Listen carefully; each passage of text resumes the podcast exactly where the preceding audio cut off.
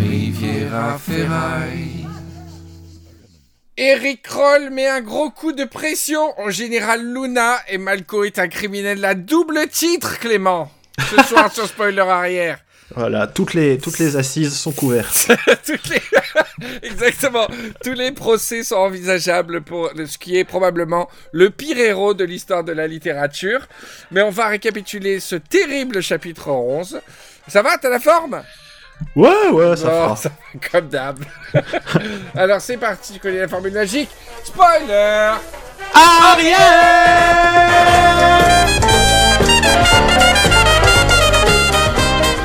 Riviera Ferraille présente Spoiler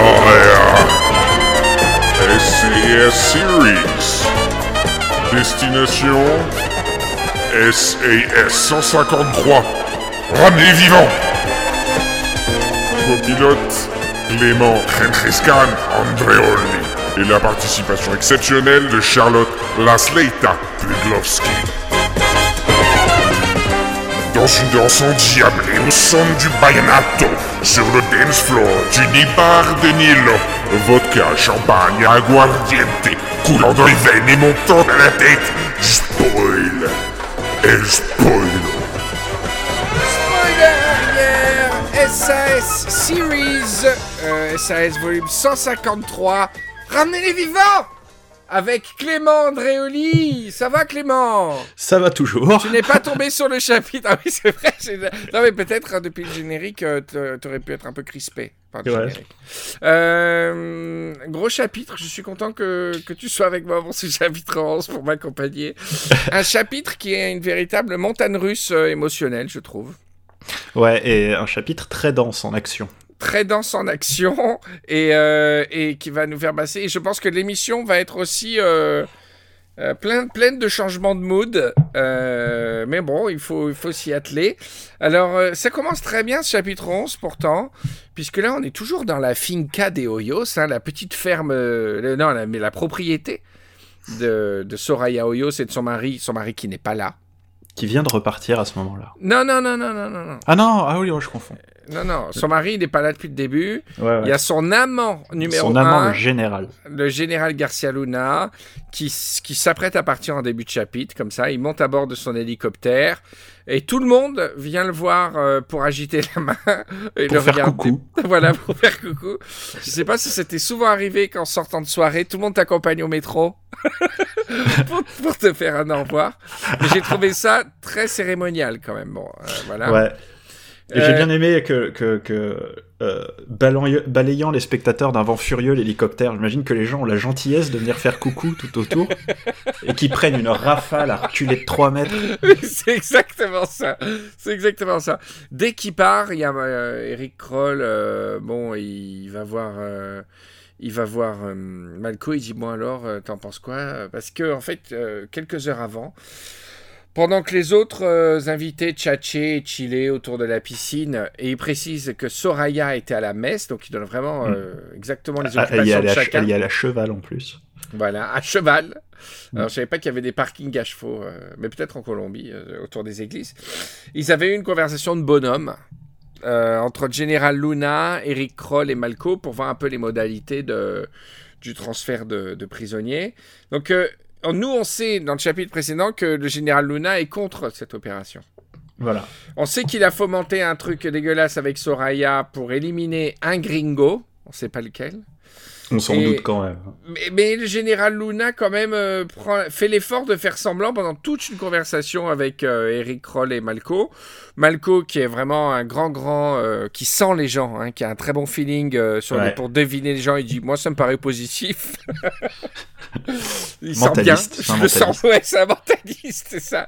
Il dit Moi, je le sens bien. Je, je sens bien le truc.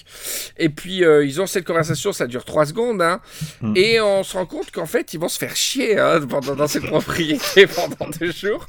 Parce que bon, voilà, t'es en- t'es t'es dans la campagne colombienne avec une piscine, mais avec des gens que tu connais à peine. Euh, bon, euh, voilà. quoi. bombe, pas bombe. oui, c'est ça.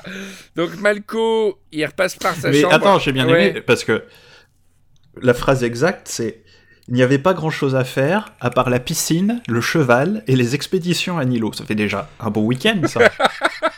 oui, sur deux jours. sur deux jours, faut, faut être exigeant pour en vouloir plus. En plus, euh, il y a Soraya qui a l'air très très joueuse avec Malco. Donc là, on voit Malco. Euh, Malco, il va, il va se mettre en danger au niveau du perso parce qu'on le connaît plutôt étriqué. Hein.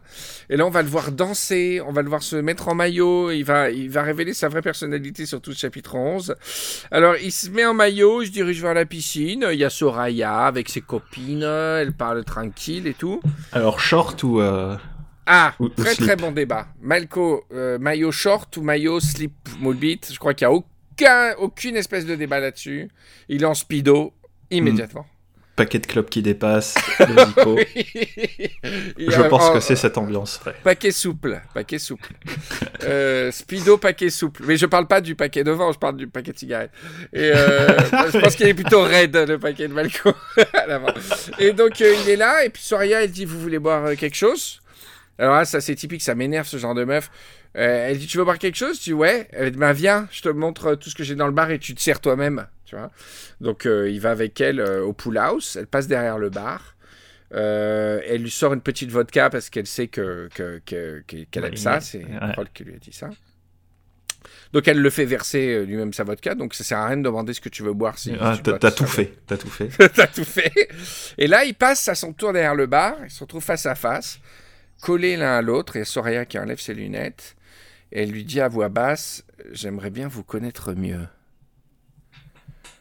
C'est ce qui est open à plein d'interprétations. Hein. euh, Ah bah oui, mais ça peut aussi vous être. euh, Connaître mieux. Dis-moi euh, dis-moi dix choses sur toi que personne ne sait. Oui, Et euh, sans, sans attendre la réponse de Malco, elle parle aux autres, elle sert les autres et tout, mais elle se décolle de Malco. Et là, on a la, la confirmation parfaite de la théorie de Bertrand sur le remplacement du mot sexe par ventre dans, le, dans ce Ah bah roman. oui. C'est incroyable parce que le chapitre d'avant, on a eu deux doigts dans le ventre. Il Ouais. inséra deux doigts dans son ventre. Et là, Soraya effleura très rapidement son ventre, le ventre de Malco, d'une main légère. Comme pour vérifier que le contact ne l'avait pas laissé indifférent. Bah, c'est ce qu'on dis- ce qu'on disait l'autre fois. Oui, c'est ça. Mais c'est vraiment ça, en fait. On a vraiment euh, identifié un truc, un bug, quoi. Ouais. Donc Et là- il dès qu'il est excité, il a le ventre qui. qui durcit. Ouais. Ouais, ouais, elle tâte un peu le ventre. euh, oh là là, va voir si t'es excité. Hmm, je sens une grosseur à gauche, là. je sens une grosse boule tumorale. tu m'as l'air à fond. C'est incroyable. C'est, euh, s'il avait de la bidoche, euh, elle l'aurait très mal interprété, quoi, en fait. Mais Malco, Ouais. j'imagine qu'il a un six-pack euh, des familles euh, bien comme il faut. Quoique, j'aime, j'aime imaginer... un, un- un six-pack un peu ramolli euh, par Ouais, l'âge. ouais, voilà, exactement. C'est ce que j'allais dire. Je vois bien un truc un peu vieillissant quand même. Il, il est obligé de mettre un grillage, tu sais, pour faire les. Tu as vu le truc là sur internet? Je vous montrerai. C'est un espèce de grillage avec euh, six trous et en fait tu le plaques contre ta peau et ça fait la ça. marque du six-pack sur la bidoche. C'est génial. Donc voilà, elle vérifie qu'il bande en lui touchant le ventre. Elle trouve une tumeur, elle est contente. elle, et Malco la suit. Et euh, euh, l'auteur, euh, quand même, se, se choque un peu parce que l'hélico de son amant n'avait même pas encore franchi les montagnes qu'elle commençait à chauffer, Malco. Je sais pas où sont les montagnes, mais là, ça fait quoi? Ça fait peut-être passé une heure depuis le C'est- départ. Fait quand même loin, les montagnes, du coup. C'est des grosses montagnes. C'est-à-dire qu'il a voulu absolument passer par le, par le haut de la montagne. Donc euh, voilà, la journée passe très lentement quand même. Hein, Ouais. euh, petit buffet informel le soir entre les invités. Eric Kroll qui relâche la pression un petit peu, qui picole pas mal. Ouais, son Defender. Son téléphone satellite euh, n'a pas sonné, donc on est un peu en relâche. hein. Et ça, c'est important que je vous le dise parce que On s'il n'est pas dans après- une ambiance. euh, ouais. on n'est est- pas dans une ambiance de vigilance euh, extrême. Voilà. Ça, c'est clair. On n'est pas Et à puis- Ciudad Bolivar. Non, non, Ah. voilà. On frappe à la porte de Malco. Il y a Soraya. euh, voilà. Elle dit euh, On va à Nilo. Vous vous rappelez, c'est le nom du village, le Nilo et le, le Nibar. Euh, prendre un verre et faire un, un tour de Bayen, Bayenato. Alors, d'après ce que j'ai compris, c'est une musique. Ouais. Bayenato. On va écouter euh, à quoi ça ressemble, Bayenato.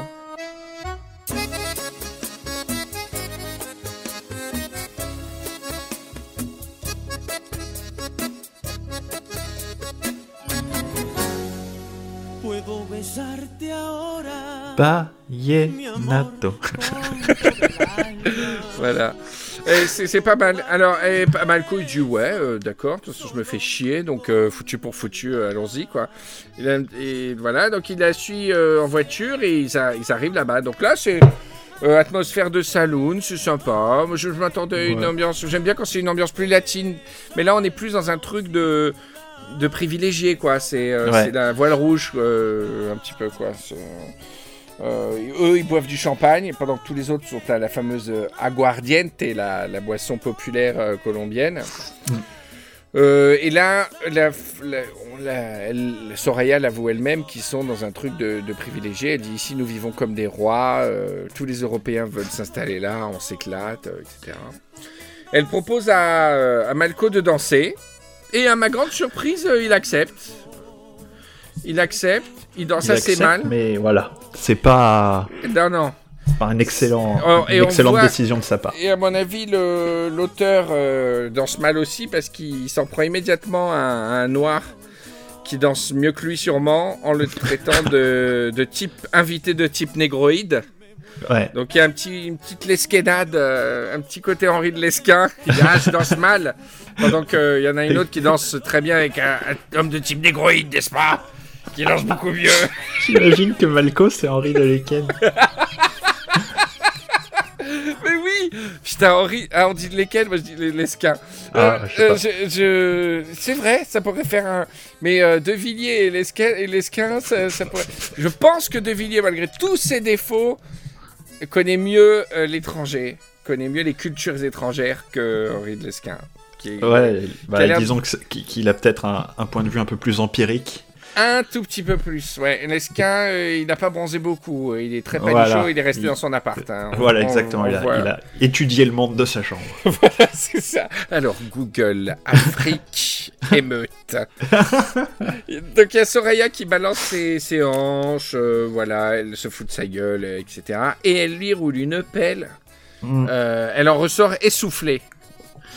Sa langue entamant un, bala, un ballet endiablé. T'imaginez là, sur la scène, la salsa du démon derrière.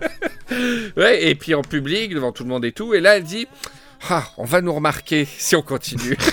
après, après un roulage de pelle de, de 17 minutes. Et là, elle sort son, son plan, son plan secret que Malco ne connaît pas. Elle dit Écoutez, vous savez quoi? On va baiser.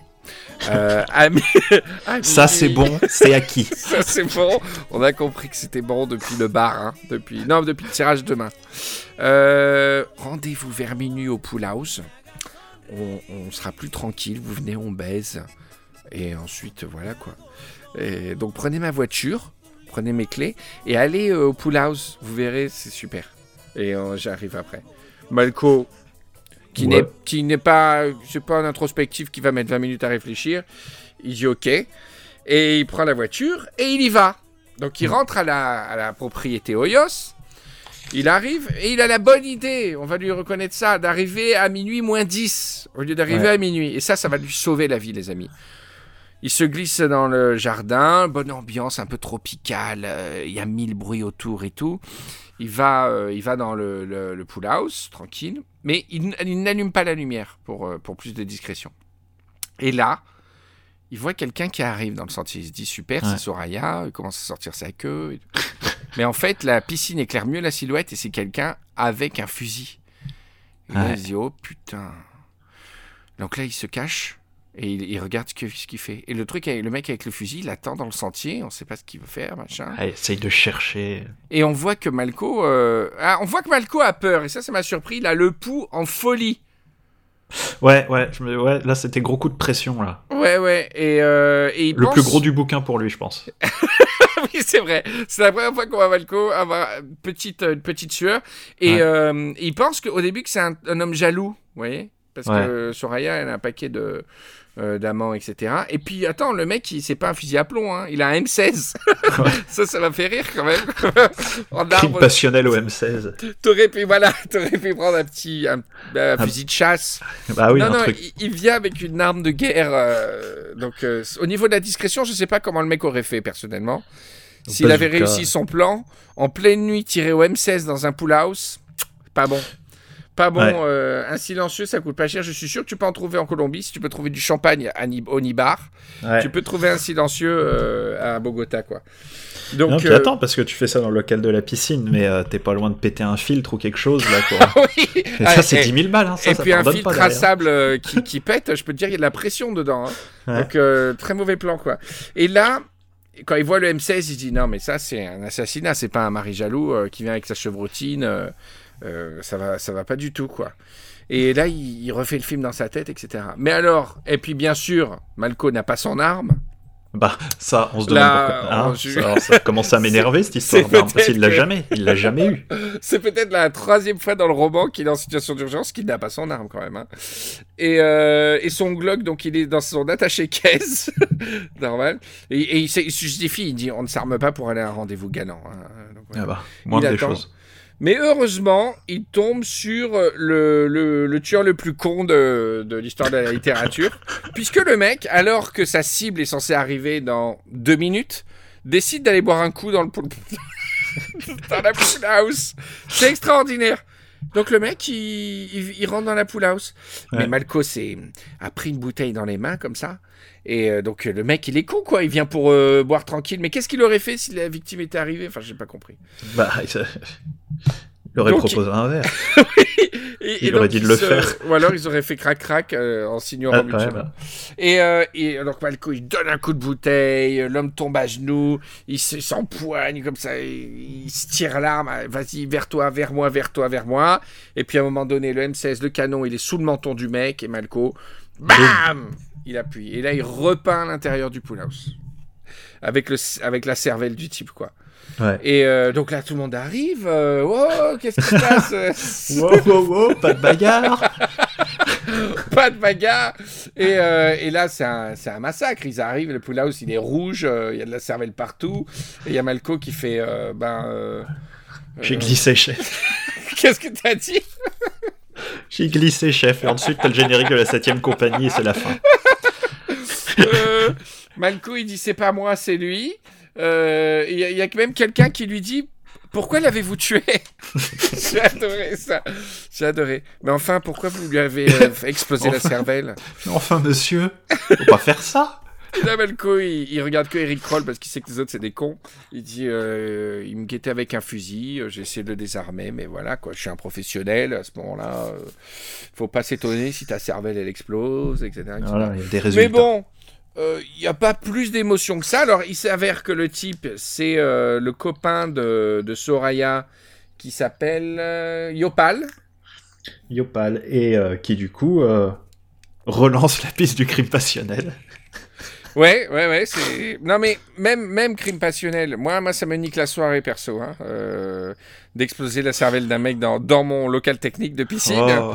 Oui et non, oui et non, parce que t'es quand même avancé dans la soirée. Enfin, ça, ça te gâchera ta- Non, mais j'ai trouvé que euh, l'émotion... Enfin, les gens viennent, ça dure 5 minutes, la scène. Et après, il dit, bon, allez, bonne nuit, hein. on va dormir là-dessus. Et tout le monde, euh, tout le monde sort. Malco, il va se servir un scotch avec Eric Kroll, tranquillou, pendant qu'il y a un mec. Ils ont juste posé une serviette dessus, dans le local technique, dans, dans, dans la pool house. Et ils tchatchent tranquille. Alors, ouais, on a Une serviette de bain Waikiki. Une serviette Gaston Lagaffe. Pas d'angoisse. Restez cool. et euh, pendant ce temps, euh, pendant que le corps euh, n'est encore chaud, et Kroll il boit des coups avec, avec Malco. Ils disent Ouais, bah, c'est. C'est Soraya et Garcia Luna qui ont fait ça, donc euh, là, l'échange, ça va être un peu compliqué, quoi. Effondré, Eric Roll vide la bouteille. donc Eric Roll a décidé de se mettre à l'alcoolisme. euh, Eric Kroll a deux sensations. Il est content ou il panique. Il a une solution pour chaque- chacune de ces sensations.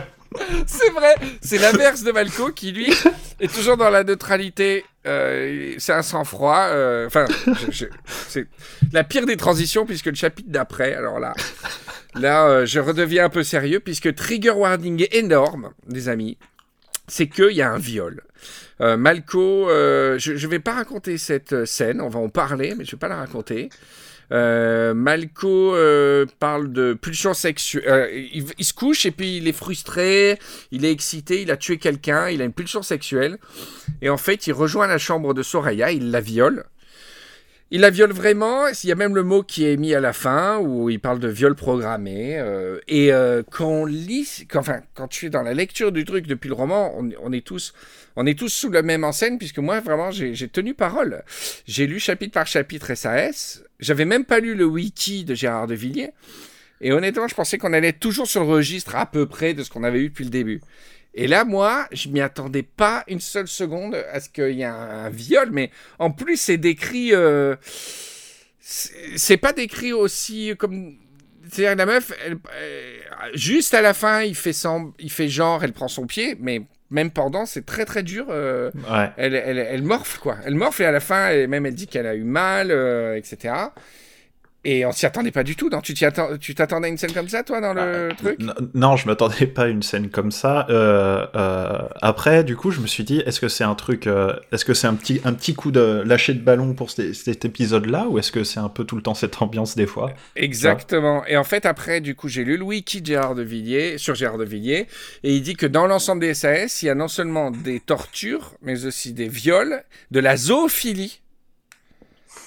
Et là, je sur- pense immédiatement à Diego, le chien cocaïnomane. J'ai très très peur. J'ai très très peur. Et bref, ça m'a. Euh, alors, on est dans une, dans une culture en plus où, où finalement ça m'aurait moins choqué qu'ils mettent une balle dans la tête à Soraya que qu'une scène de viol, ce qui fait réfléchir quand même. Bref, je me sentais pas. Alors déjà, un, je, je voulais juste m'excuser aux personnes qui sont sensibles à ce thème euh, pour, pour des raisons aussi bien personnelles que même euh, morales, etc. Parce que je ne pouvais pas vous prévenir. Je pouvais pas faire de trigger warning puisque je lis, euh, on lit au fil de l'eau les épisodes. Et peut-être il y a des personnes qui ont été vraiment euh, choquées de tomber dessus. Donc ça, là, c'est ma faute. Désolé. Après, sur euh, comment euh, traiter ça et tout, je me sentais pas trop légitime de parler ça juste entre mecs, tu vois. Donc j'ai, euh, je voulais parler à quelqu'un qui avait déjà l'habitude de, un peu de la, littérature en général, et puis qui savait manipuler ces notions, euh, ces, euh, concepts euh, toujours très délicats. Et donc j'ai interviewé cet après-midi Charlotte Pudlowski, qui est la rédactrice en chef de Slate. Alors Slate, on connaît tous Slate, on est tous sur Twitter, Facebook, c'est devenu une institution. On s'en moque parfois parce que beaucoup de ces chroniqueurs sont des spécialistes en fait de ce qu'il faut faire ou pas faire et que des fois on s'en moque parce que non vous ne mangez pas la salade comme ça non vous mais mine de rien Slate c'est euh, c'est un des supports sur lesquels on, on parle le plus de ces thèmes euh, touchy et de, de la manière dont on peut percevoir euh, ce genre de choses. Et Charlotte non seulement elle, est- elle est spécialisée elle a une très grande culture littéraire mais en plus elle est vraiment spécialisée sur ce genre de thème bah, déjà c'est une amie parce que je, je l'ai connue quand j'ai écrit pour Slate c'était des super années quand je chroniquais pour Slate. Euh, et puis je savais qu'elle avait écrit un article notamment sur le viol dans la littérature féminine où elle parlait justement du fait que le, le viol est traité dans un angle différent et donc voilà, donc j'ai interviewé cet après-midi. Alors, c'est pas la représentante, euh, elle est pas là pour parler au nom des ni des femmes, euh, ni des féministes, ni des critiques littéraires, ni de Slate, euh, ni de quoi que ce soit. J'ai juste demandé à une copine qui a plus de culture que moi sur la question euh, de me faire partager son avis. Donc on va écouter ça. Salut Charlotte, Salut Henri, ça va? Ça va Je très te bien. dérange en pleine, en pleine, je te dérange en pleine vacances En pleines vacances. Ah ah, au soleil. euh. Ah, c'est bien, c'est un peu sur la Riviera. un, peu, un peu plus haut. Dis-moi, euh, en plus, je t'embête pour un truc pas très, pas très, pas très drôle, hein, quand même. Euh, je t'ai envoyé les pages du truc en question. Tu les as lues euh, quand je te les ai envoyées en DM Ouais, ouais, je les ai lus bien ça. Bon, c'est pas de la grande littérature. Hein. c'est pas, c'est pas la fonction du truc, je crois. Mais écoute, alors ce qui, ce qui- euh, donc j'ai voulu t'appeler parce que bah, c'est ce que j'ai expliqué tout à l'heure, c'est que euh, je me sentais pas le plus à l'aise pour savoir, euh, pour, enfin pour juger le truc. Et si je t'appelle, alors c'est pas pour qu'on ait un jury, euh, t'es pas juge, t'es pas représentante à l'UNESCO de, l'avis de toutes les auditrices, etc.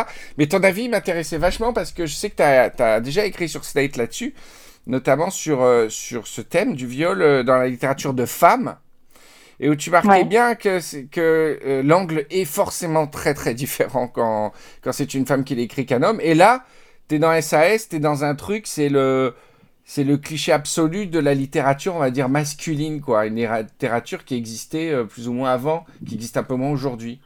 Comment tu l'as, comment tu, c'était quoi ton ressenti quand je quand tu as lu ça? En fait, moi, le premier truc que je me dis en lisant ces pages-là, c'est qu'il n'y a pas vraiment d'ambiguïté. Si tu veux, dans, dans toute la littérature qu'on peut lire historiquement, hyper souvent, le Ouais. plus problématique, c'est quand il y a un viol et qu'on dit pas que c'est un viol ou qu'on fait croire que Ah. c'est pas un viol. Il y a ce truc-là historiquement, mais tu, re- tu reprends euh, les poèmes de Ronsard, euh, tu prends euh, Ovide, euh, enfin des, ce qu'il y a de plus ancien dans notre littérature, et c'est toujours cette ambiguïté qui est problématique. Où tu vois l'histoire des liaisons dangereuses qu'on a tous lu Ouais. quand on était au lycée, où on se dit ah euh, euh, Valmont qui est le conte euh, hyper sexy, hyper beau, qui était joué par Ryan Phillips dans l'adaptation euh, dont moi j'étais fan quand j'étais ado. Il convainc euh, la jeune fille euh, Cécile de Volanges que, qui vont vivre une grande histoire d'amour, etc. Et en fait, quand tu reprends les passages, c'est complètement Ouais. du viol. Et c'est pas du tout dit Ouais. comme tel. Et même à l'école, quand on étudie ces passages-là, c'est pas forcément euh, explicité par les profs. Et là, euh, moi, ce qui m'a frappé chez un type aussi misogyne et aussi raciste euh, que Gérard de Villiers, c'est qu'au moins Ouais. il y a le mot viol qui est qui est Ouais. prononcé. Ouais, ouais. Et du coup, il n'y a pas d'ambiguïté. Tu lis ça et tu te dis pas, ah oui, mais en fait, est-ce que la fille, elle l'a chauffé? Est-ce que il n'y a pas euh, les, les indices qu'on trouve parfois de la culture du viol de minimiser l'acte ou de ou de laisser penser que c'est la fille qui l'a cherché en mettant une mini-jupe, en aguichant le mec, ou je ne sais quoi. Au moins là, c'est c'est clair et c'est cash et c'est un viol et c'est labellisé euh, comme tel, si tu veux. Après, il y a Ouais, ouais, d'accord. euh, c'est plus pernicieux ces- quand, quand on f- Ouais, moi, je pourrait que faire croire que c'est normal, quoi. Ouais, exactement. Et tu vois, tu, me- tu me disais, euh, quand tu m'as envoyé les passages, est-ce que ce serait différent si c'était un meurtre, etc. Moi, je pense qu'un des enjeux sur le meurtre, c'est qu'on est tous d'accord sur le fait que c'est mal, un meurtre. C'est condamné Ouais. dans toutes les religions, euh, c'est dans l'étape de la loi. Il n'y a pas d'ambiguïté sur le fait que si tu tues un mec, on va pas dire ah oui mais quand même il avait été pas très sympa euh, et puis t'avais Ouais. mal regardé donc bon peut-être que t'as eu raison de le tuer. Alors que c'est ça tout Ouais. l'enjeu de, de la culture du viol, tu vois. C'est quand euh, c'est quand des viols sont commis et qu'on essaye, euh, pour différentes raisons, de minimiser euh, la responsabilité euh, des violeurs, quoi. Exactement. Et c'est- je me suis dit, je me suis dit, est-ce que j'aurais été aussi choqué s'il lui avait mis juste une balle dans la tête? Parce que dans l'histoire, la meuf, elle est, elle l'a vraiment, euh, il allait se faire tuer à cause d'elle. Elle, a fait un guet-apens où il a, il a réussi à, à, tu vois, à désarmer son agresseur. Et, euh, et elle, c'était la commanditaire du truc. Et au lieu de la confronter, il attend la nuit pour euh, venir la, pu- la punir Mm. entre guillemets, quoi, tu vois. Et je me suis dit, j'aurais été peut-être moins choqué s'il avait tiré dans les draps pour la battre. Comme, comme quoi, effectivement. Euh, Mais tu vois- culturellement, euh, c'est plus touchy, tu Ouais, vois, presque. Mais ce que je trouve marrant quand tu dis ça, c'est c'est la question de notre interprétation à nous euh, en tant que lecteurs. Pour faire une référence un peu pompeuse, tu vois, Proust a écrit un bouquin génial qui s'appelait euh, Sur la lecture et il explique Ouais. le rapport auteur et lecteur, etc. Et à un moment donné, il dit un truc du genre euh, le ce que enfin ce qui est conclusion pour l'auteur, c'est-à-dire une fois qu'il a fini son livre, c'est juste incitation pour le lecteur, c'est-à-dire que toi ta réflexion commence là où le travail de l'auteur finit. Et du coup, ça pose Ouais, la ouais. question de nous en tant que lecteurs, comment on ingurgite euh, un livre, Mhm. des propos, etc. Et dans quel contexte Et je pense que tu vois, tu te dis peut-être que j'aurais été moins mal à l'aise devant un meurtre. C'est parce que justement culturellement, on n'a pas de problème avec le meurtre. Enfin, on a des problèmes Mhm. dans le sens où il y a des meurtres qui sont commis, tu vois. Mais on n'a Ouais, pas de- ouais, ouais, ouais. collectivement de problème d'interprétation euh, du meurtre. Euh, ce qui est le seul, euh, la, question que je me pose, donc c'est bien, c'est bien rangé, c'est bien identifié, c'est bien classé comme un crime en fait, euh, un crime auquel se livre le héros d'une série qui a été vendue à des dizaines de millions d'exemplaires. Et ce qui me surprend, c'est que du coup, j'étais pas allé sur wiki, sur le wiki, tu Ouais. vois. C'était dans le, la règle du podcast, c'est que je lisais chapitre sur chapitre. J'ai même pas lu le wiki de Gérard de Villiers. Et en fait, le viol, la torture et même la zoophilie, j'ai lu, sont des thèmes récurrents dans, dans, dans tous les SAS. Ils sont vendus à des dizaines de millions d'exemplaires pendant 30 ans. Ouais. Et j'ai pas vu un seul papier ou même un- une seule rubrique euh, scandale ou polémique euh, dans le Wikipédia. Alors que j'arrive pas à concevoir qu'aujourd'hui quelqu'un puisse sortir ces thèmes-là sans se faire taper dessus. Donc, et, ce que je voulais te dire aussi, c'est que euh, quand j'ai commencé la série, il y a beaucoup d'auditeurs qui disent j'ai jamais osé lire cette merde, mais mon papa le lisait, Ouais. mon oncle me le lisait. Donc on a toute une génération de nos papas et de nos oncles qui lisaient ça sans que, tu vois, et c'est- perturbant, la mentalité a, a, a évolué parce que c'était, je suis sûr que nos papas et nos oncles sont des, euh, enfin une grande majorité sont des personnes plutôt normales, quoi, Mm. tu vois. Ah oui, oui, non, mais je pense que c'est évident que, que c'est sur ces sujets-là, euh, notre vision du monde a énormément changé depuis euh, les années 60-70 et de manière exponentielle euh, ces dernières années. Et même aux États-Unis, tu vois, en ce moment, enfin depuis quelques années, maintenant quand il y a des scènes de viol ou de misogynie très forte ou ce genre de choses, il y a des trigger warnings euh, qui peuvent être euh, prononcés dans les universités ou euh, en chapeau de, de, en haut des articles, etc., pour prévenir les lecteurs qu'attention, leur sensibilité peut être heurtée, etc. Donc on fait beaucoup plus attention aujourd'hui à, à, ces sujets-là et à la manière dont, dont ils peuvent être perçus. Mais avant, si tu veux, quand tu avais que des mecs dans les maisons d'édition, que des mecs qui écrivaient des romans, que des mecs qui recevaient des prix, que des mecs qui écrivaient dans les médias, etc dire, qui allait se poser la question euh, du point de vue des femmes, du point de vue de la misogynie, du point de vue et alors le viol n'est pas exclusivement une question euh, réservée aux femmes, mais il y a quand même, euh, je crois que le chiffre c'est 84 000 femmes par an euh, qui sont victimes de viol euh, en France et il y a seulement une, petite dizaine une de trentaine de milliers, ouais, de dizaines de milliers. Ouais, non mais il y a à peu près 85 000 et il y a à peu près seulement 10% qui sont des, des viols commis sur des hommes. Euh, donc c'est quand même de manière, enfin, voilà, de manière écrasante euh, une question qui touche d'abord les femmes. Donc à partir du moment où on donne pas euh, voix au chapitre aux femmes, ces questions-là, elles vont pas être euh, soulevées. Et je pense que ce qui s'est passé ces dernières décennies, c'est qu'au-delà des droits acquis par les femmes, il y a eu des changements vraiment sociétaux dans leur, dans la mm. place qu'on leur accorde dans le débat public, si tu veux. Et je pense que c'est pour ouais, ça. parce qu'on a même une vision on a même une vision plus, plus minimale de ça, finalement. C'est l'image de l'espion, euh, genre James Bond, qui. On voit cette image où il bloque le poignet d'une femme pour lui coller un, un baiser euh, un peu forcé, tu vois, et puis elle se délasse euh, au bout de, de 10 secondes de baiser. Finalement, cette scène-là, pour moi, c'est vraiment une version extrême de ça, de l'espion qui fait, qui fait taire la garce, tu vois, en l'embrassant. Et ça, c'est dans l'imagerie de Ian Fleming. Voilà, de, de Ian Fleming, de, de, de, toute cette littérature euh, de, de, de l'agent secret, quoi, tu vois. Oui, c'est ça. le vrai mec est un euh, mec euh, dominateur qui va faire taire les femmes, qui va et c'est tout, toute l'iconographie aussi, tout le, toute l'imagerie de, de SAS, c'est-à-dire c'est des filles en couve à moitié à poil. Et puis en plus, comme c'est aussi un type très raciste, Gérard de Villiers, quand en plus c'est des femmes qui sont racisées, des femmes qui sont noires, qui sont d'origine asiatique, etc. Là, c'est, elles sont encore moins que des femmes, elles sont encore plus euh, animalisées, encore plus réifiées, etc. Il y, a, il y, a, un autre thème encore plus touchy, et là, c'est euh, lié à la littérature donc, de fantasme et le fait que euh, pour certains couples, dans l'intimité de la chambre, quel que soit euh, ton, ton féminisme à l'extérieur ou quel que soit ton, ce que tu fais dans la vie, il y a aussi le fantasme, entre guillemets, je mets 10 000 guillemets, du, de ça, du viol.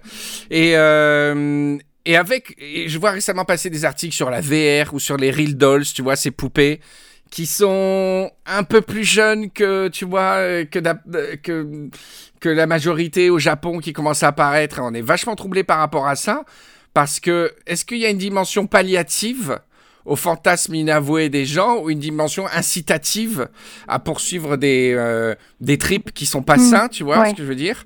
Et donc, est-ce que la littérature de fantasme a sa place autour de ces thèmes d'après toi? Je pense que c'est une question effectivement assez euh, assez compliquée, mais je pense que c'est un peu deux questions distinctes, c'est-à-dire de la même manière que tu peux avoir euh, des fantasmes euh, sexuels de l'ordre du viol, etc.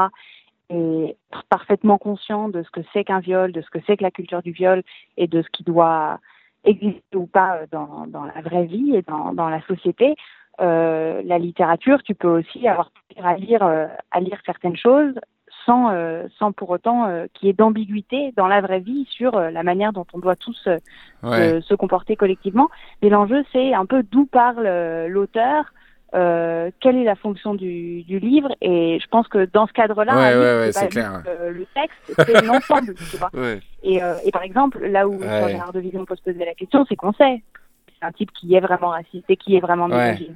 Donc quand on trouve des, des passages racistes et misogynes dans ce bouquin, on sait qu'il y a une espèce de concordance euh, entre entre l'auteur euh, et ses propos. Mais tu vois, la question, elle s'est reposée, euh, c'est pas de l'ordre du fantasme du tout, mais entre ce que pense l'auteur et, ce que dit son texte il y a pas très longtemps sur le Premier ministre Édouard Philippe, on avait retrouvé un de ses bouquins de 2011, je crois, qui s'appelle un truc genre Dans l'ombre, et son personnage principal est misogyne, etc. Il y a eu des papiers pour dire ah mais du coup le premier ministre est misogyne. Maintenant, parce qu'il raconte l'histoire d'un type qui est homme politique et dans le monde politique il y a effectivement énormément de misogynie. Donc on voit bien le euh, en quoi le, le- le texte lui-même peut avoir euh, un décalage avec la, la pensée de, de l'auteur. Donc, qui est de la littérature euh, érotique, euh, de l'ordre du fantasme, où il y a des viols, etc. Je pense pas du tout que ce soit un problème. Enfin, le, le problème serait plutôt qu'on qu'on l'interdise ou que ou qu'on se dise que que Ouais, ouais, c'est il faut censurer ce genre de choses-là. La question, c'est Mhm. plutôt est-ce qu'on est tous d'accord collectivement pour dire que quand il y a ça dans un livre, c'est bien de l'ordre euh, du fantasme ou de l'érotisme ou je ne sais quoi, et que ça qu'il n'y a pas de pont Mhm. euh, avec euh, avec la, la vraie vie.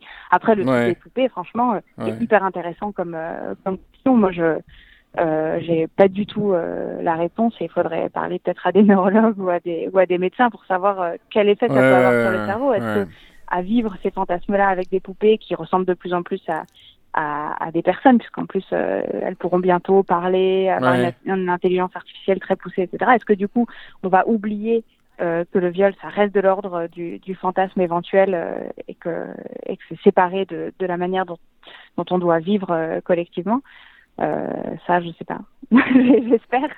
Ce, Mm. ce, ce serait Bon, en tout cas, nous, euh, nous, on a, on a voulu justement bien marquer la différence entre euh, ce qu'a écrit Gérard de Villiers et, et notre lecture du truc. Et c'est, euh, ce qui, ce qui m'inquiétait plus, c'était pas tant le type en tant que tel. C'est euh, ce qui me choque le plus finalement dans toute cette histoire, c'est, c'est, qu'il y a des dizaines de millions de gens qui les ont lus. et, et je me demande si tous arrivent bien à pratiquer cette distinction. Quoi. Ouais, bah, voilà, probablement pas. C'est le truc, moi, qui me en suspens.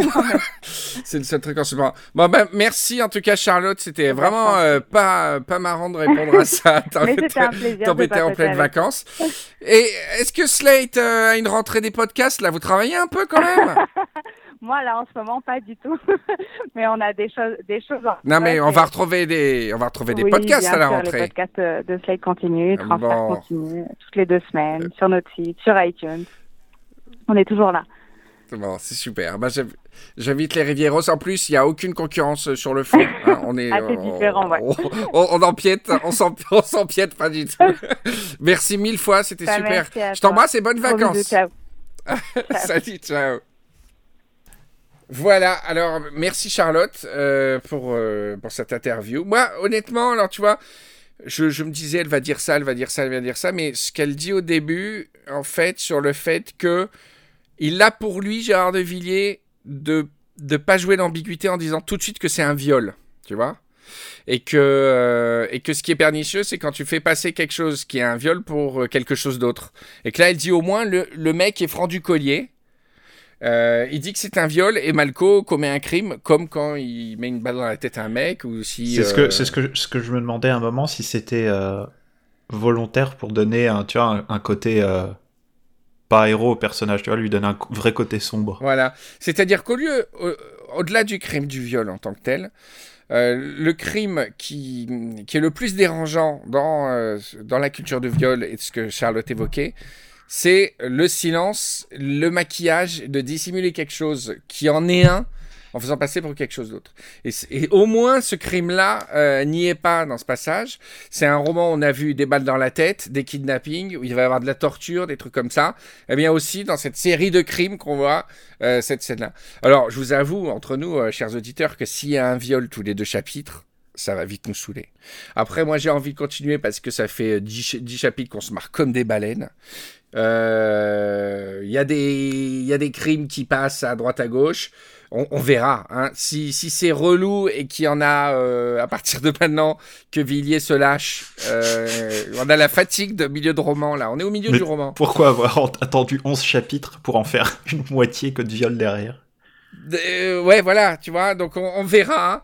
Euh, mais moi, je suis content qu'on ait, qu'on ait passé le temps, en tout cas, on parlait un tout petit peu sérieusement. En tout cas, le changement de mood de l'émission, là, maintenant, c'est le reflet de ce changement de mood dans le roman, parce qu'on était sur une scène d'action coulo, sans maillot, dans, un, dans pool house, on était sur des apéros, on était, euh, tu vois, et d'un coup, il y a ce truc-là. Et ce qui est fou, c'est qu'on dirait que ça a été presque une feuille insérée dans, dans le roman, parce que juste après, le lendemain, on a le chapitre d'après, euh, Soraya, euh, ils vont où là déjà? D'ailleurs, je sais même pas où ils vont. Ils vont où? Attends, bah ils s'en vont. Ah, ils s'en vont. Ils s'en vont en 4x4 tous. Et Soraya demande à Malco de de- d'être son passager, quoi. De partager la route parce qu'elle a pas envie d'être toute seule. comme si, euh, bah, comme si rien ne s'était passé. C'est c'est- c'est quand même assez fou. Et il parle euh, tranquillou. Surtout qu'au-delà de, de- Non seulement il parle pas, il parle pas de ce que Malco a fait, Malco se, se pose même pas la question, il n'y a même pas de, de regret ou de quoi que ce soit. Malco dit juste qu'il va pas, même pas lui parler du fait qu'elle ait voulu le tuer, quoi. Ouais. Il dit non, mais les Colombiens. euh, euh, la Ils ont leur caractère. Ils ont leur. Ouais, c'est exactement ça. C'est, il est vraiment limite. euh, ils ont leur petit caractère. Ils en parlent même pas. Ils, ils confrontent même pas Soraya avec ça. Bon, sachant que le l'acte euh, du chapitre précédent était une sorte de. De, de, je sais pas, dans la tête de Malco, euh, à la fois euh, une, une correction, quoi. Euh, C'est à vengeance. dire dans, sa- dans, sa, dans sa tête. Donc, du coup, ils en parlent pas. Et euh, Ma- Malco en profite juste pour lui demander si elle connaît la boîte de nuit à Nogal, où, vous savez, euh, Ma- Maria Soledad doit l'emmener suite aux, in- aux instructions du chef, euh, je me rappelle plus quand il y a 10 000 chefs maintenant, euh, pour, pour que Malco se fasse buter là-bas. Quoi. Le soir, elle dit bah, Bien sûr, je connais euh, No- Nogal, j'y vais tout le temps. hein. Pourquoi vous voulez y aller? Il fait Ben ouais, ouais, j'aimerais prendre une inscription juste euh, le temps que, j'y- le temps que je sois euh, en Colombie. quoi. Il fait bah, Pas de souci, ben, on va déjeuner ensemble demain et j'arrange cela. quoi.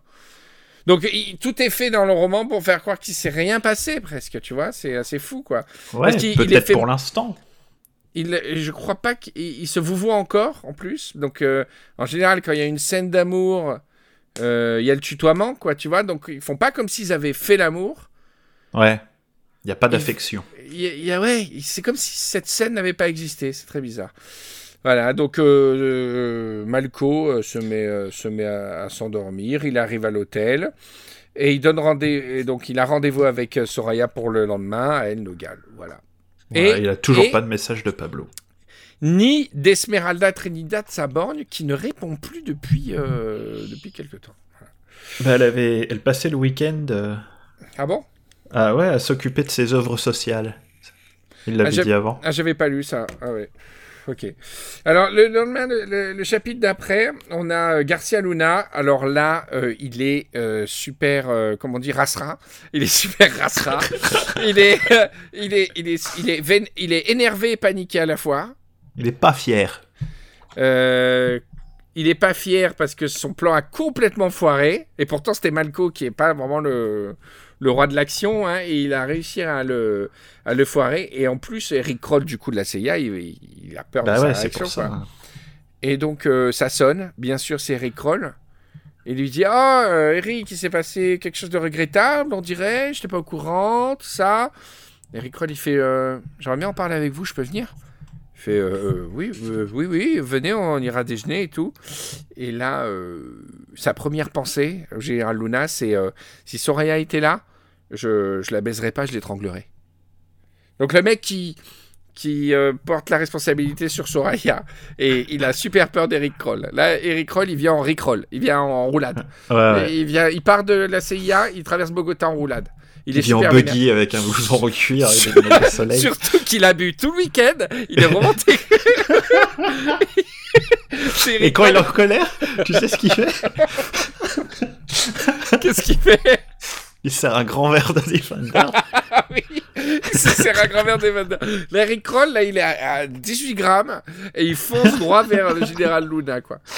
Sinon, Malco, euh, son portable sonne. Et c'est enfin sa borne Esmeralda Trinidad, euh, assez stressé. Donc, ils se voient, machin. Ils se font plus chier avec les. J'ai- J'aime beaucoup dans ce roman parce que il y a des fois où euh, les trajets durent euh, 20 minutes. Là, elle dit il faut que je te vois. Et Ouais, tout de suite, il tape à la porte. C'est comme, c'est comme au début du euh, chapitre, j'ai oublié de relever. Il explique à trois reprises, à chaque fois au niveau de- du programme du week-end, où sont les gens dans l'appartement. Euh, au, au début, quand Kroll parle à machin, ils disent Soraya est à l'église, machin est à la piscine, machin est là. Ah oui, oui. Il fait ça une deuxième fois, machin est à la piscine, machin ils sont allés faire un tour en 4x4. hein. Ouais, La troisième espion, fois- il faut qu'il se situe. Hein. Et la troisième fois, il dit les, les invités n'étaient pas là pour des raisons diverses. tu vois que le mec, ça le saoule. Et là, c'est pareil. C'est, il était très vénère, là, de Villiers, quand il a écrit tout ce chapitre. Là. Il a pas envie d'écrire. Je peux venir Ouais, la porte Ah, alors, je voulais te parler. Elle, elle lui dit que son petit motard là qui traçait Esmeralda Trinidad qui s'était fait choper par les phares, qui s'est fait prendre. Ouais. Euh, elle le sait. Donc là, il y a double double bind parce que elle sait euh, qu'il est double agent, mais du coup, il devient triple agent. Et c'est à cause de sa femme. La femme du mec, parce que le mec s'est fait embaucher par les FARC, tu te rappelles, il a touché 450 000 pesos pour aller chez les FARC. Premier truc que fait la femme du mec, elle va voir Esmeralda Trinidad en disant Merci pour les 450 000, hein. c'est très gentil. Et c'était le montant de sa prime pour les FARC, quoi, tu vois. Donc, euh, ah merde, c'était pas vous. Bon, Ah bah, zut. en tout cas, ils ont, des, euh, ils ont plus d'éléments sur, euh, sur, euh, sur, sur euh, notre ami Maria Soledad et surtout sur le général Alfredo Cano. Là. Ils Ouais. sont, euh, c'est confirmé, ils sont à Ciudad Bochica, c'est là qu'il a installé son QG. Donc Alfredo Cano, il est en plein cœur de Bogota. Quoi. Il est en plein cœur de Bogota. Esmeralda, il dit, je vais en parler à mon ami. euh, le genre de mec euh, à qui ça dérange pas de me voir sans bandeau, si tu vois ce que je veux dire. Euh, le colonel de la police Alfonso Plazas Vega, un homme sûr. Alors, euh, et là, Malco, il dit Ouais, pourquoi Pourquoi elle s'intéresse à moi au final? Et en Ouais. fait, elle dit Je pense qu'ils veulent te kidnapper en douceur. Voilà. Euh, c'est comme ça que ça va se passer, euh, donc euh, fais gaffe, quoi. Donc voilà, il lui demande des nouvelles du week-end, il lui raconte un peu tout, sauf le fait qu'il allait se taper Soraya. Il, il a un petit côté, tu vois, il est polyamoureux, mais il, il veut pas trop dire, il veut pas heurter sa sensibilité. Parce qu'en même temps, tous les deux, ils sont très décomplexés sexuellement, tu vois. Ouais, ouais. Et mais il lui dit pas. J'ai- J'aime bien cette petite pudeur. C'est euh, sympa. Voilà. Et donc il lui, il lui il dit qu'il va déjeuner avec euh, Soraya euh, le lendemain.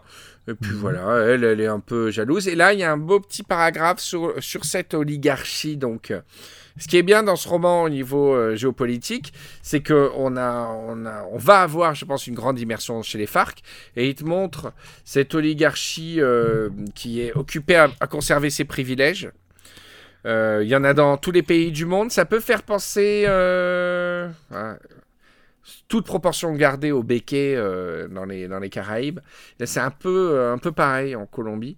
Et, et, et- et en plus, la drogue. Donc, c'est- compliqué. Là, le- cette oligarchie-là, C'est elle n'est compliqué. pas, elle est pas dans, dans le trafic de drogue. C'est des gens plutôt ins- installés avec des somptueuses villas, euh, qui, qui, qui profitent du système. Enfin bref, il y, a un- il y a un paragraphe assez intéressant. Voilà, donc euh, faut- ils espèrent qu'ils vont libérer ces trois, étages, ces trois otages quand même. Voilà, il y a un petit passage euh, où elle sort une cigarette et euh, Malco lui allume aussitôt avec le seul bijou qu'il porte, son zippo en argent massif. Ah D'un oui, seul oui, coup, ça devient oui. catalogue, description produit catalogue. N'oublions pas qu'à la fin de la version papier de la première édition, je crois que c'est celle que, a Clé- que tu as, Clément. ouais, ouais, j'ai celle-là. Et, avec euh, une pub donc, zippo à la Il y a fin. plein de Rivieros. Pour le commander. euh, voilà, vous avez tous des éditions différentes, mais la vraie collector, c'est celle avec la pub Zippo à la fin. hein. Donc euh, tu as une édition collector. 30 euros le zippo euh, SAS. Ah, c'était déjà des euros. Ouais, c'était ouais, bah ouais, c'était déjà des, des euros. C'était déjà des euros, ouais. Voilà. Et donc le chapitre final de ce pénible chapitre 11, c'est Eric Roll qui pénètre comme un bulldozer dans le truc du général. Et là, c'est vraiment impressionnant. Il chaud patate. C'est chaud patate. Euh, vous savez ce que vous avez fait? Vous avez vu euh, sympa ou quoi? Et euh, Luna, grosso modo, il dit euh, euh, non, pas- Allez. allez, ouais. Et le type, euh, il fait, ah ouais, il dit, allez, euh, ouais, non, vous allez déconner, est-ce qu'on fait mal faire confiance Il fait, non, mais excusez-moi, euh, maintenant je suis vraiment de votre côté, il lui dit. Bon, on va, on va déjeuner? Il fait, ouais. Et ils vont déjeuner. Ouais. C'était J'ai- magique. J'ai beaucoup aimé comme, euh, comme euh, ils font monter la sauce depuis 3-4 scènes. oui, c'est Le ça. coup de fil et tout, le mec qui arrive. Finalement, le mec arrive, il est foudrage. Vous essayé de me tuer Ouais, je le ferai plus. Allez à table. Mais c'est exactement ce qui s'est passé quand Malco était super vénère contre, euh, contre Esmeralda Trinidad pour l'avoir emmené à Ciudad euh, Bolivar. Ah oui, il l'a envoyé, envoyé Et tout en taxi, il a râlé pendant tout le trajet. Je vais lui défoncer la gueule et tout. Il, a, il arrive et il est tout doux comme un agneau. Là, c'est pareil. c'est génial. Luna, c'est magique. Il fait non, j'ai. Excusez-moi, j'ai réagi un peu vivement. Excusez-moi. Et donc, euh, grosso modo, ils vont euh, envisager des compensations. Voilà. Ils vont, euh, ils vont là, c'est là où la diplomatie, Là, c'est là diplomatie entre en scène. Voilà, on s'offre des bonnes bouteilles. On sauve des bonnes bouteilles et puis c'est des petits coulisses, des, des- des ficelles qu'on tire d'ordre diplomatique qui vont faire qu'ils vont, ils vont étouffer cette affaire. Voilà.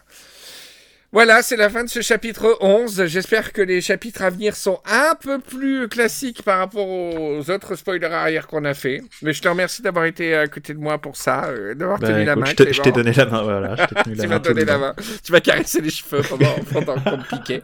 Euh, je voudrais. Il y a un lien que je vais mettre dans l'article. euh, je crois que c'est le New York Times qui a fait un article entier sur Gérard de Villiers euh, qui souligne ces intrications plus qu'étroites avec tous les services de renseignement du monde entier. Un truc incroyable.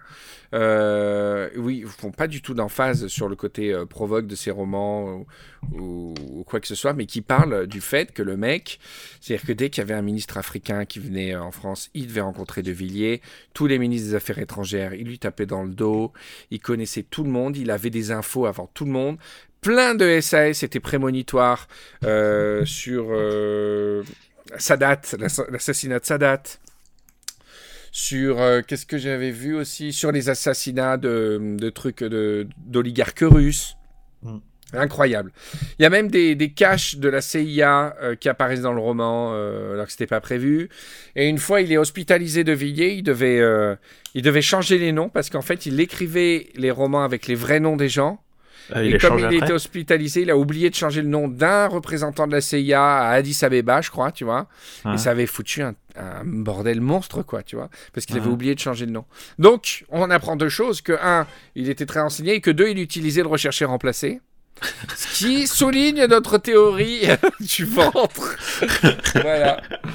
Voilà, en tout cas, j'espère que nos ventres iront mieux pour le chapitre 12 prochain, la semaine prochaine. Merci beaucoup, Clément.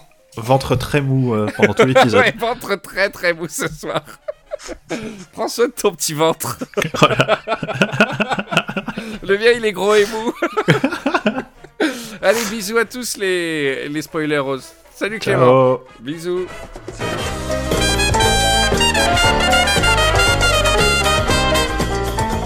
Rendez-vous sur rivieraferail.com pour retrouver euh, le podcast de Clément Ref nécessaire. Euh, et rendez-vous sur slate.fr pour lire Charlotte Pudlowski et écouter le, podcast confrère Transfert El Transferto.